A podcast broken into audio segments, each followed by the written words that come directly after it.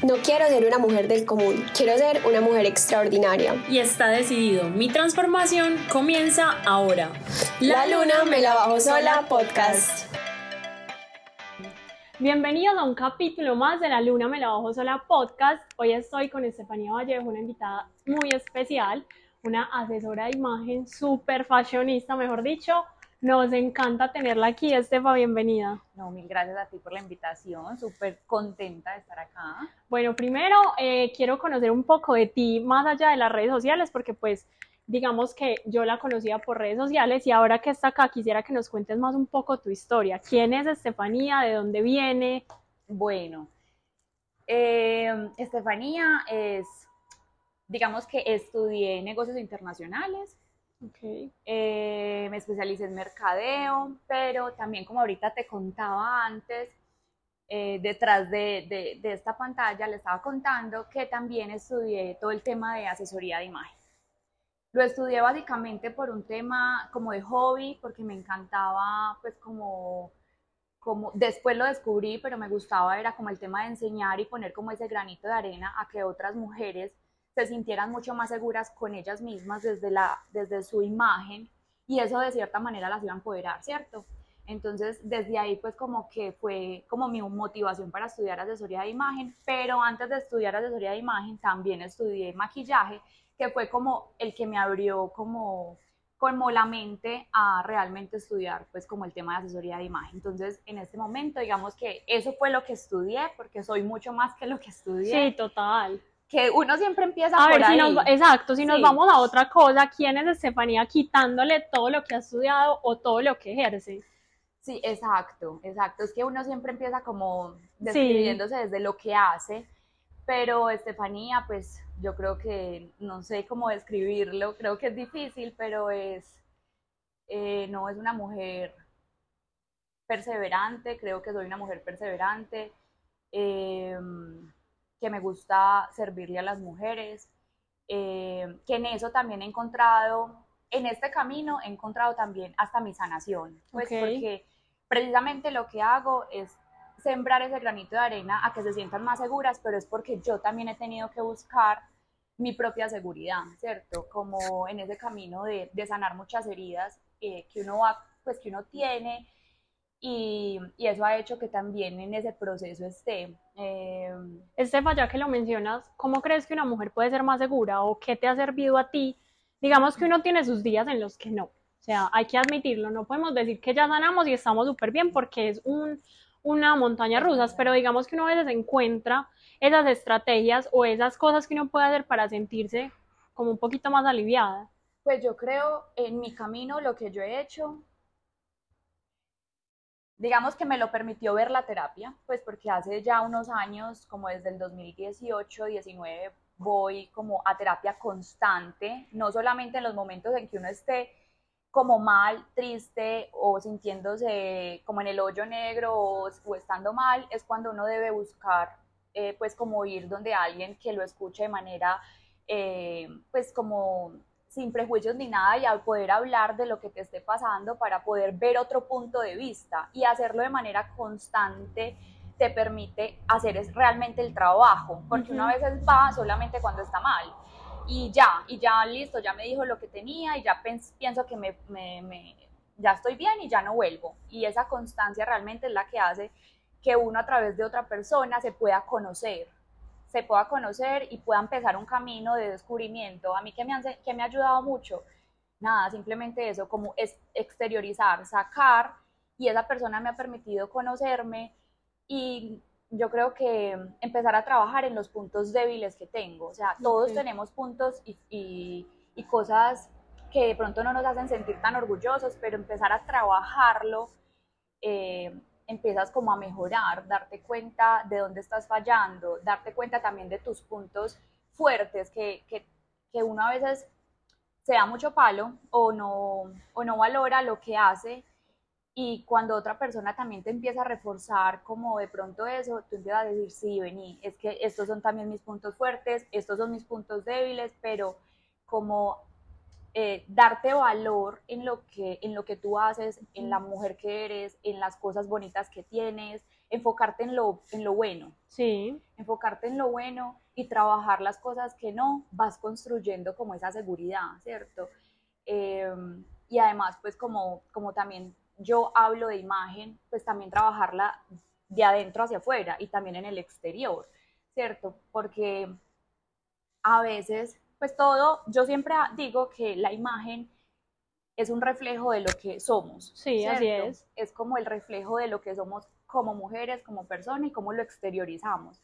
A veces en este camino, pues también me ha llegado personas que de pronto descuidan un poquito su parte externa y uno indaga mucho más y mucho más y se da cuenta de que hay algo también interno, un sentimiento de inseguridad, un sentimiento de baja autoestima que no les permite como que muestren esa, esa parte también bonita. Entonces a mí el hecho de cuidarme, el hecho de hacer ejercicio, el hecho de leer, de nutrir desde adentro. De cultivarte, exacto. Eh, siento que eso pues es como el camino a buscar y a sentirnos mucho más seguras eh, de manera integral, desde adentro, pero también como desde afuera, lo que uno puede hacer por uno desde afuera. Y yo hablo mucho pues como de hacer deporte porque lo, lo hago y me gusta mucho, pero cada una encontrará su manera de sentirse bien desde afuera bueno, Estefa, ya que nos hablas de ese tema de las inseguridades, total, esos consejos son súper ciertos, pero también voy a hacer acá una pregunta un poco controversial. La gente suele juzgar mucho a esas mujeres que se arreglan mucho porque dicen, no, como se arregla tanto, es que quién sabe qué quiere esconder. ¿Tú qué piensas de eso? Pues yo pienso que, que hay dos puntos, o sea, digamos, hablando desde, desde, desde mi experiencia, pues no todos los días estoy arreglada, a partiendo de ahí, ¿cierto? Hay días en que básicamente mm, mm, puede que ni me maquille, ¿cierto? Pero también en ese proceso me he dado cuenta que esos días que no me arreglo tanto es porque estoy como más bajita de onda, o sea, estoy como, como bajita y de pronto ese día no me quise arreglar.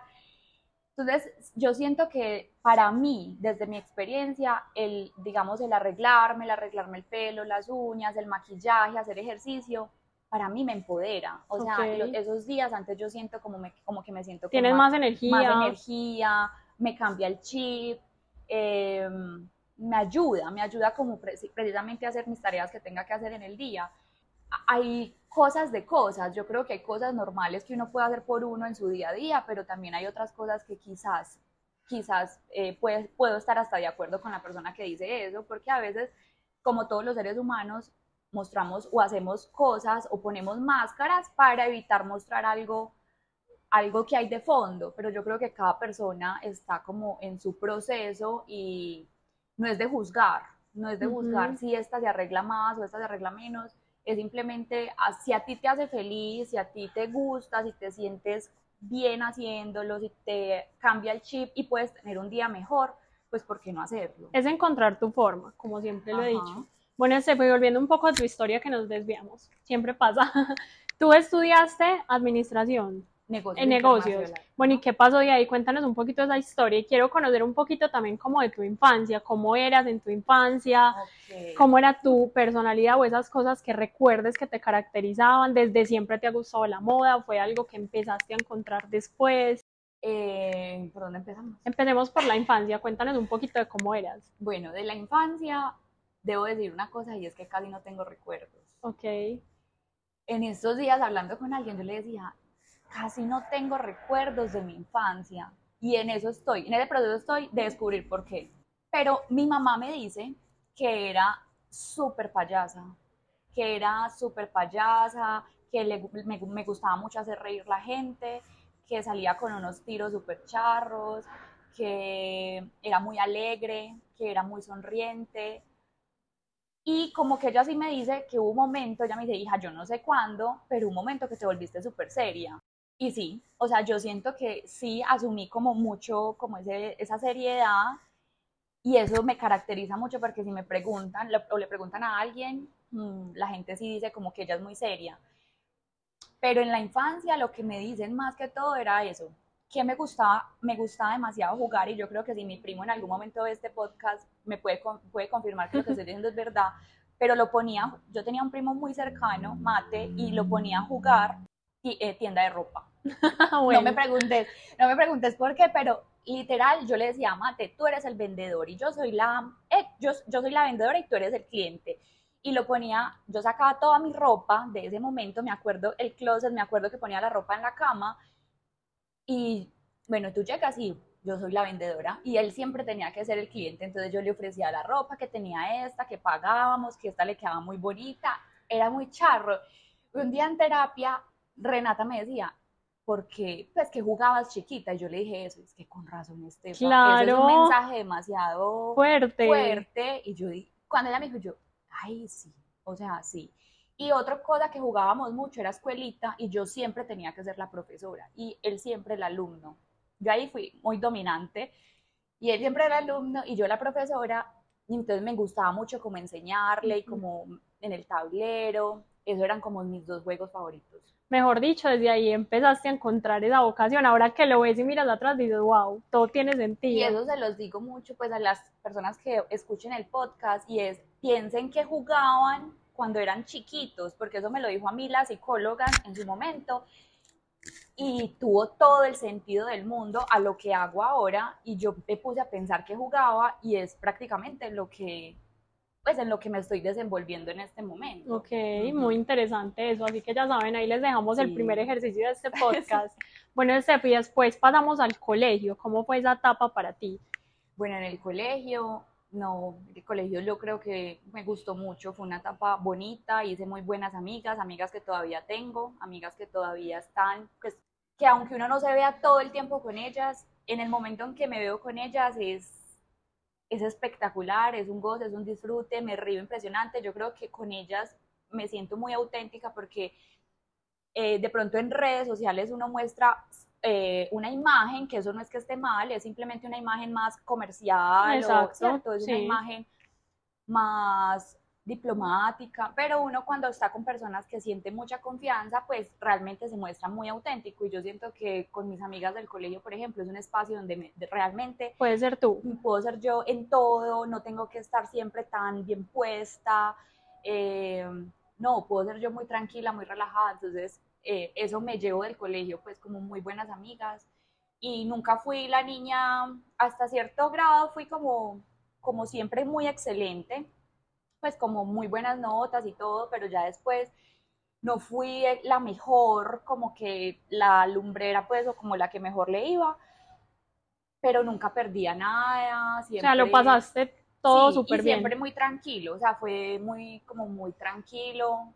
Mm, En general, siento que no he dado como mucha lidia a mis papás, la Bueno, ¿y qué pasó? ¿Por qué decidiste estudiar lo que estudiaste? ¿Qué te llevó a eso? Negocios. Sí, Bueno, sí, eso estaba entre diseño de vestuario, psicología, ok. derecho, Dios mío, negocios. qué montón de opciones. pero es que siempre, sí, siempre como que me la pongo difícil porque me pongo muchas opciones y entonces se hace más difícil.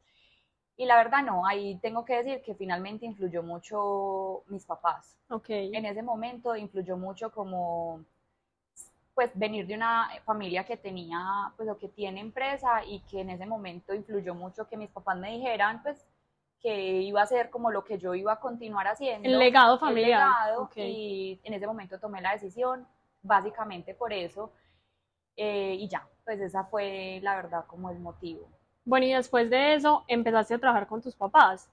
Y después de eso, sí, hice la práctica cuando terminé la universidad, pues por fuera, y luego empecé a trabajar con mis papás eh, en la empresa y recorrí pues como varias, varias áreas como para conocer un poquito como el negocio. Bueno, Estefa, ¿y en qué momento empiezan las redes en tu vida? O sea, porque cuando me contó que trabajaba en la empresa de los papás, yo dije, ¿es en serio? No, pues lo que vemos obviamente no es toda la vida de la persona. Entonces, ¿en qué momento empezaste por ese interés en redes? ¿Cómo fue ese proceso?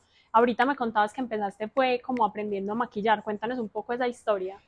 Eh, empecé en redes, literalmente siempre me gustó el tema de la moda, que ahorita creo que me hiciste esa pregunta, que por qué me interesó eso. Vengo, pues mi mamá siempre ha sido una mujer muy, se ha vestido bien, eh, le ha gustado el tema de la moda, del vestuario, pero no así como la más fashionista ni, ni la más metida en el mundo de la moda cero, desde sus Muy propios- orgánico. muy orgánico, desde sus propios conocimientos. Creo que de ahí, de uno siempre va a coger cosas, pues obviamente de los papás, y desde ahí yo siento que empecé a ver como que una mujer que le gustaba cuidarse, que le gustaba estar bonita. Entonces desde ahí, bueno, tenía eso. Y mis planes con mi mamá literalmente eran ir a centros comerciales a lolear. Pues podíamos lolear, comernos un cono, salir a almorzar y me encantaba vitrinear, o sea, me encantaba simplemente entrar, ver ropa, medirme, me encantaba. Y eh, ese era como el plan. Mi mamá le ha encantado también todo el tema de diseño de, como de interiores. Ok. Entonces ella siempre ha sido súper... Muy conectado a lo estético. Muy conectado a lo estético. Yo creo que pues yo se lo atribuyo a eso y que también pues finalmente ha sido una mujer vanidosa. Entonces, eh, no, como que en ese momento me empezó a gustar mucho eso, me empezó a interesar el tema de la moda, pero como te digo, ya yo empecé a conectar puntos, entonces me gustaba la moda, me gustaba el vestuario, o sea, me encantaba pensar como qué ponerme para un evento o ayudarle a una amiga en qué se ponía, pues me, me gastaba mucho, mucho tiempo ahí o mirando cosas de moda y, y, empecé a conectar, eso me gusta, pero también me gusta enseñar, pero también me gusta pues como de cierta manera, manera ayudar y poner mi granito de arena que otra mujer se sienta segura.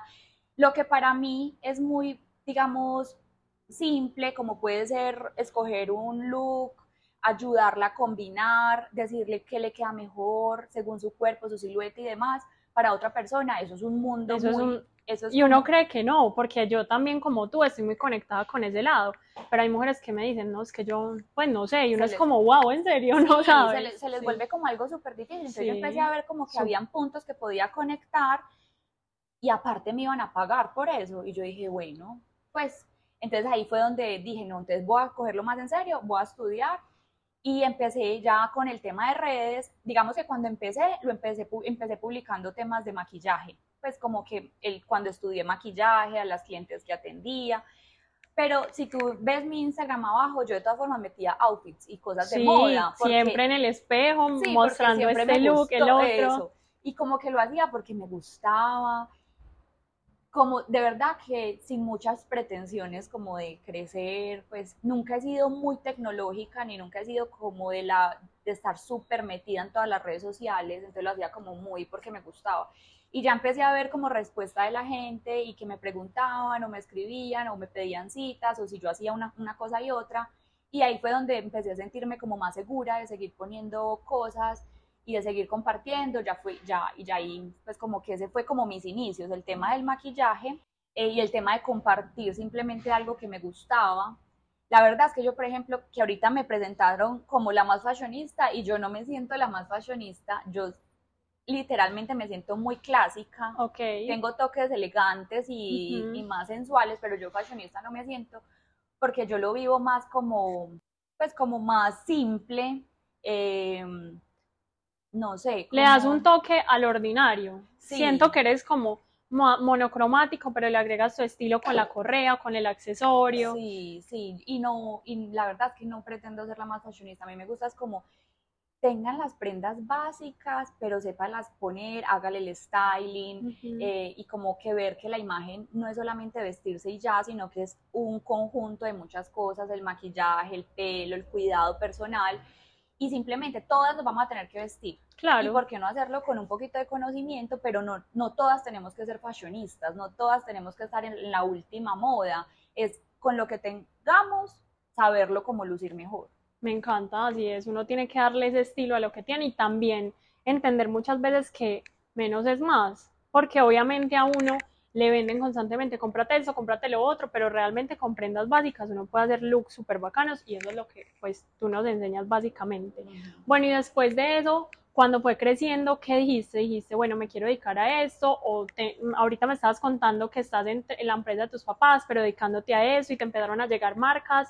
¿Cómo ha sido ese proceso? Y, por ejemplo, no sé, de pronto alguna anécdota que tengas y nos quieras contar. Pues en ese, precisamente en ese proceso estoy de, de uno, de organizarme más, porque sí trabajo en una empresa familiar y pues digamos que gracias a Dios ellos me dieron la oportunidad de, de cierta manera hacer, pues trabajar allá en la empresa familiar, pero al mismo tiempo ir desarrollando pues como el contenido en redes, trabajo con personas y todo el tema pues mío de asesoría de imagen. Ellos me dieron esa oportunidad y pues y, la he tomado. Eh, pero yo te decía también ahorita, a veces llega a ser como agobiante porque tiene, tengo que estar cambiando como de foco, porque en la empresa familiar es un negocio que pues nada que ver con este mundo de redes sociales, ni de la moda, ni de nada de eso. Y lo otro es eh, pues que a veces sí estoy como un poquito colapsada porque tengo que estar respondiendo en dos, en dos situaciones diferentes, muy diferentes. Em, pues en ese camino estoy, de, de, tomar decisiones y de, pues como de replantear muchas cosas, de organizarme, em, porque también sí, eh, hay que a veces soltar, para agarrar cosas nuevas. Ese fue, ¿Cómo fue la primera marca con la que trabajaste? ¿Cómo llegó? ¿Llegó por redes? ¿Alguien te la recomendó? ¿Tú tocaste la puerta? ¿Cómo ha sido ese proceso? Ha sido bonito porque ha sido eh, como muy orgánico. O sea, yo, yo no soy la que más seguidores tiene en redes sociales, pero cada persona que está ahí ha llegado solita, eh, se ha mantenido porque quiere. O sea, me ha parecido eso bonito porque sí, o sea, el camino ha sido muy largo y posiblemente para todo el tiempo que llevo en redes debería tener hasta más seguidores, pero nunca antes lo había manejado tan constante como ahora, ¿cierto? Antes lo hacía por hobby y podían pasar meses sin publicar, sin subir nada y lo tenía ahí. En cambio ya, como lo veo como mi, también digamos un trabajo y algo que me gusta y ya solté tantos miedos y tantas cosas de, de, de, que antes me bloqueaban para generar el contenido, eh, pues eso me hace sentir muy segura de, los seguidores que tengo, ¿cierto? Y de las personas que están ahí. Y la primera marca llegó en ese mismo proceso tan orgánico de que empezaron a ver que yo simplemente generaba contenido y nada, me escribían por, por redes y me decían como al principio mucho el canje, ¿cierto? Claro. Como te mandamos producto, nos encanta lo que pones y lo quieres poner y me empezaron como a mandar algunas y ya después, pues ya en este momento ha sido muy chévere porque ha sido otra fuente de ingresos para mí, porque ya no, ya no hago tanto canje, sino que ya le doy más también valor a lo que hago, a tu trabajo. Y es que es tu trabajo, porque es que la gente cree que grabar contenido es hola, aquí estoy, saludos y ya, y eso es un proceso larguísimo. Sí, es sacarle el tiempo, es que tú también te arregles, es tener todo bonito para que eso quede bonito. Bueno, son muchas cosas que hay detrás, es pensar qué vas a decir, es un trabajo. Entonces, como que ya en, dándole valor también a lo que hago, a mis conocimientos, porque estudié para eso, entonces ya, digamos, no hago tanto canje, pero ya es también otra, es mi trabajo y es otra fuente de ingresos que tengo. Y y ya digamos que valoro muchísimo los que cuando tenía muy poquitos seguidores, pues como que estuvieron ahí, a uno el potencial. El potencial, exacto.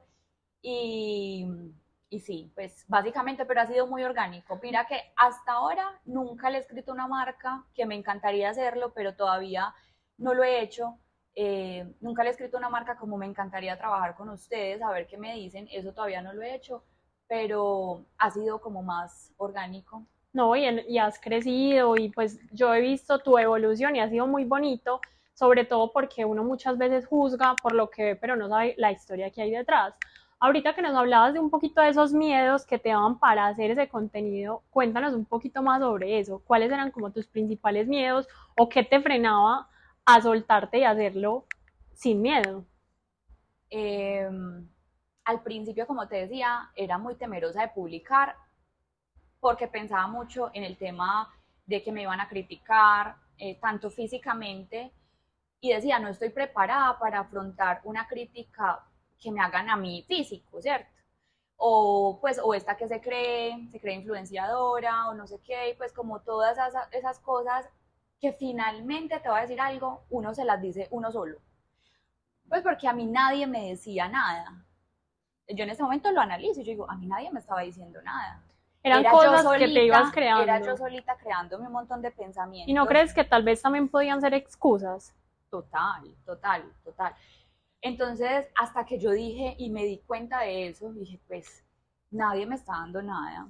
Finalmente, eh, pues si les gusta o no les gusta, ellos pueden tomar la decisión de seguirme o no seguirme. O sea, nadie los va a obligar a estar ahí. Si simplemente no te conectas con una cuenta, le das dejar de seguir y listo. Eh, te solté un montón como de, de miedos, de temores, y, y, eso me lo permitió pues la terapia, simplemente hablarlo, exteriorizarlo, darme cuenta. Es que yo creo que cuando uno se da cuenta de sus cosas mentales, pues puede empezar como a, a trabajarlas si las quiere trabajar. Y ya yo creo que también llegó un punto de, como de que dije, no, pues eh, realmente como, como tomar la decisión de hacerlo, no importa qué, cuál será el pase, y sin- resultado. Y sin, muchas expectativas. Yo creo que eso, eso también, pues, si puede ser un consejo que les doy, es como si lo quieren hacer, háganlo sin muchas expectativas, que el resultado se, se, se dará. Y porque una vez se pone como muchas expectativas de que si pongo esto, entonces de pronto va a pasar esto, o positivas y negativas. Mejor dejarse sorprender. Sí, como dejarse sorprender y hacerlo porque te gusta, porque te nace, porque te sientes bien, porque pronto le estás ayudando a otra persona, desde una cosa simple, es una recomendación de algo, un libro que me leo, cualquier cosa, eso le puede servir a alguien. Y yo dije, cuando lo hago sin pretensiones, sino como, mira, me estoy leyendo este libro y este mensaje me pareció muy bacano, se lo voy a dejar acá. Si a alguien le interesa y le resuena y le Chévere. gusta y le chévere, chévere, y eso, y hacerlo desde ese punto, como desde la ayuda, sin ningún interés, fue lo que yo creo que hace como que tú sueltes tantos también, como tantos miedos. Estefa, y desde, si te llega un comentario negativo hoy, ¿cómo lo manejas? Bueno, gracias a Dios no me ha llegado. ah, no, maravilloso. Pues negativo así como... no. Horrible. Me ha llegado como el que de tu hermana, que fue muy bonito, demasiado bonito, pero no fue un- para nada negativo, sino como un feedback positivo total. Me han llegado como esas cosas, como Estefan, no sé, eh, tengo la marca de cinturones y la hermana me hace un comentario como, ay, sería súper chévere que pusieras una, mar- una bolsita más, más bonita o con tu logo, si tienes un logo, no sé qué. Y yo, ay, pucha, eso fue cuando empecé y yo dije, tiene toda la razón, total. Y desde ahí, o sea, ya las bolsas son súper bonitas, ya tienen el más logo y cuidado. eso me ha ayudado muchísimo, exacto. Pero si me llegara un, un comentario pues como negativo, digamos, respecto a mi físico, ya también entendí que nadie es perfecto y que yo sí buscaba mucho eso, pues como que uno sí, y entendí como que no soy perfecta, no lo voy a hacer, que tengo muchos defectos y que ya tengo, o sea, tengo que vivir con eso y no puedo hacer Exacto. nada por cambiarlo en este momento, ni simplemente es entender eso y, y que también, pues si, si los notan, yo creo que cuando uno se acepta los defectos, pues ya, ya no te van a doler tanto cuando alguien te los haga ver, porque tú ya lo sabes, tú ya sabes que lo tienes y ya no hay nada que hacer. ¿Sabes qué es lo curioso? Que pues yo he hablado con muchas mujeres y mis amigas y conmigo misma y me doy cuenta que a veces tenemos inseguridades que son pues bobadas, que uno dice, fue pucha, ni siquiera, hasta que uno no las dice, era como, ay, vos te sentías insegura de eso, qué, qué bobada, y uno es como, ay, ve, y, y nos pasa a todas, yo creo que a todas, pues a todas las mujeres nos ha pasado como que nos vemos algo negativo y otra persona lo puede ver como algo positivo. Total, nosotros nos, ma- nos maximizamos más las, los defectos y lo que no nos gusta y minimizamos las cosas bonitas. Y eso es parte de mi trabajo, mostrarle a una persona como que vení, o sea, estás mirando que el ojo lo tenés no sé cómo, pero es que tenés una boca divina, unos dientes divinos, un pelo divino, no sé qué. O sea, maximizar lo bonito y minimizar lo que no nos gusta, porque finalmente todas vamos a tener cosas que no nos gusten. ¿Y cómo ha sido ese trabajo entre mujeres? Porque yo siento, y, y el, uno de los propósitos de este podcast es generar esa unidad más entre mujeres, porque a veces nos tiramos muy duro. Y tú que trabajas directamente con ellas, ¿cómo ha sido ese proceso? demasiado bonito, demasiado bonito. O sea, a mí todas las mujeres que me han llegado, demasiado lindas. eh, no, no, o sea, han valorado mucho como el trabajo. eh, y eso, reforzarles las cosas positivas a ellas, ha hecho que yo me refuerce mis cosas positivas. Una vez yo le decía a la psicóloga, yo le decía, Rena, es que es muy charro porque a mí la gente en redes sociales, pues sí, te ven como ella no, no es insegura, ella es súper claro, segura, obvio. ella yo no sé qué.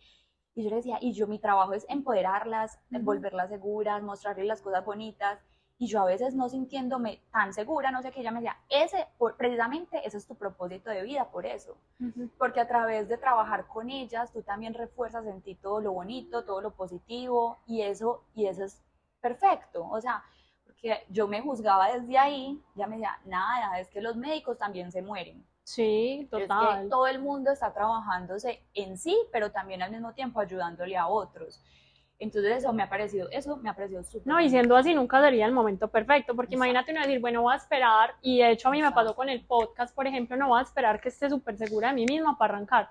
Eso nunca va a pasar, porque uno se va transformando y llegan nuevas inseguridades, nuevos retos, entonces nunca va a ser el momento perfecto para nada. Yo en estos días compartía una frase y decía, el momento perfecto es hoy, ahora, y de hecho a ti te gusta mucho compartir libros, yo ahorita me estoy leyendo El Poder de la Hora y el autor dice mucho, el único ahora es hoy, y mañana vas a decir, ay, pensando en el pasado, pero ese pasado fue la hora de ese momento, y así mismo el futuro, entonces es como, hoy haga lo que puede con lo que usted tiene. Y eso es algo muy lindo, pues como que nos dejas. Estefa, y una experiencia que te quiero preguntar, que fue que yo vi que te fuiste de viaje como a hacer una especialización en el tema de imagen. ¿Cómo fue esa experiencia para ti y por qué lo hiciste? Eh, no, básicamente cuando lo hice fue porque pues acá no había muchos lugares para estudiar asesoría de imagen y en ese momento y quería como simplemente tener una experiencia en el exterior, afuera. Y la verdad es que he sido muy arriesgada para ciertas cosas. Mira que ahorita te decía, yo he sido muy arriesgada para ciertas cosas y para otras he sido muy temerosa. Pero en ese momento de esa decisión, todo fue súper rápido. Averigüé, eh, pagué, pero sin mente. Yo dije, miro de dónde me saco la plata, lo que sea. Y me fui porque dije, no sé, o sea, fue como un llamado y quería simplemente salir, vivir una experiencia distinta, diferente. Y lo hice porque sentía que debía profesionalizar como eso que me gustaba, pero como tener más fundamentos, pues como teóricos y que les pudiera aportar mucho más. Entonces, básicamente fue esa motivación y ya, y porque obviamente lo que te decía ahorita, trabajando en la empresa, también sentí como que tenía que tener un plan B en la vida, eh, porque no tenemos nada seguro y, y en mi plan B quería desarrollarlo con algo que me gustaba. Entonces, pues básicamente eso fue. ¿Y dónde fue que lo hiciste? Yo lo hice en España. Ay, qué delicia. ¿Y te gustó el lugar, la cultura, todo? ¿Volverías? Volvería. Me encantó. Mañana. O sea, me, encantó España, me pareció súper chévere, aunque allá me pasó de todo. Pues. Eh, pero no, una experiencia muy bacana. ¿Tú te visualizas viviendo acá o viviendo afuera? ¿Qué te gustaría como para un futuro? Hmm. Sabes que me he hecho esa pregunta muchas veces y no encuentro como una respuesta muy clara, pero en ese momento diría que sí, que sí me visualizaría, me, visualizo afuera, pues como, porque también mira que en desarrollando pues como el tema de asesoría de imagen me he dado cuenta que lo puedo hacer virtual. O sea, he atendido clientes virtuales que están en otras partes pues del mundo y, y ha funcionado súper bien. Entonces como que digo, ve, esto también se puede hacer súper bien virtual, entonces lo podría hacer en cualquier sitio. Sí, la verdad, Sí. Mejor dicho, funciona. Bueno, Estefa, ya que estamos en un podcast de mujeres, quisiera que nos des algunos tips como para elevar esa imagen. Si yo soy una persona que me quiero ver mejor, me quiero vestir mejor, ¿qué tips muy básicos nos podrías dar? Bueno, yo siempre les digo el tema de que no se necesita mucha cantidad ni tampoco tener mucho dinero para tener una imagen acorde con lo que tú quieres, bonita. Eh, y que vaya como alineada con lo que queremos como en nuestro proyecto de vida. No se necesita dinero, se necesita yo creo que inteligencia al momento de comprar. Comprar prendas, en mi concepto, más básicas, más atemporales, que es atemporales, que no pasen de moda fácilmente y que esas prendas son las que te van a permitir que tú hagas muchas mezclas eh, y que te van a permitir tanto en el trabajo como en la vida social tener looks muy bonitos, muy chéveres y poderlos accesorizar. Entonces yo prefiero tener un look básico, pero tenerle buenos accesorios. Entonces buenos accesorios, si se puede con mejor calidad, eh, zapatos y bolsos, pero en el look como tal, yo opto más por prendas básicas, por esas prendas de fondo de armario, colores más eh, neutros y meterle los detalles especiales con color en accesorios, en bolsos, en cosas así. Y además de que digamos, nos ahorramos también plata, porque una vez en esto, pues la moda nunca va a parar y siempre van a haber prendas todos los días sale algo nuevo. Siempre, siempre van a haber prendas de moda. Entonces uno siempre está como, ay, quiero esto, quiero aquello, y esto ya salió nuevo y ya se está usando esto. Mientras que si tú tienes un closet básico, pero de prendas de buena calidad, pero básicas, uno va a poder tener muchas opciones y siempre va a estar bien vestido. No, y ahí entran las emociones sobre las compras que las mujeres muchas veces somos muy antojadas y lo vemos y ya. Es como tener más inteligencia también en ese aspecto. Sí, y mira que, sí, exacto. Y quería tocar un punto y es, no siempre no siempre más es más, o sea, para mí antes menos es más. A, a mí antes me parece mejor como más simple, eh, más sencillo y, y también uno se simplifica más la vida. Darle, darle tu toque personal. Yo siempre he dicho eso. Tú tienes tu look, a- tú enseñas a tus clientas, pero ellas le dan como ese toque que las diferencia de las demás. Sí, sí. Ay, Estefano, muchas gracias por este espacio. Yo creo que, como siempre digo, mejor dicho, tanta tela por cortar, le gustaría a uno quedarse acá dos horas hablando. Y ya para terminar, siempre le hago esta pregunta a mis invitados y es, ¿qué consejo le darías a una mujer para que se baje la luna sola? Yo creo que conocerse. Ok. O sea, yo creo que meterse en el mundo del autoconocimiento en todos los sentidos, en todos los sentidos.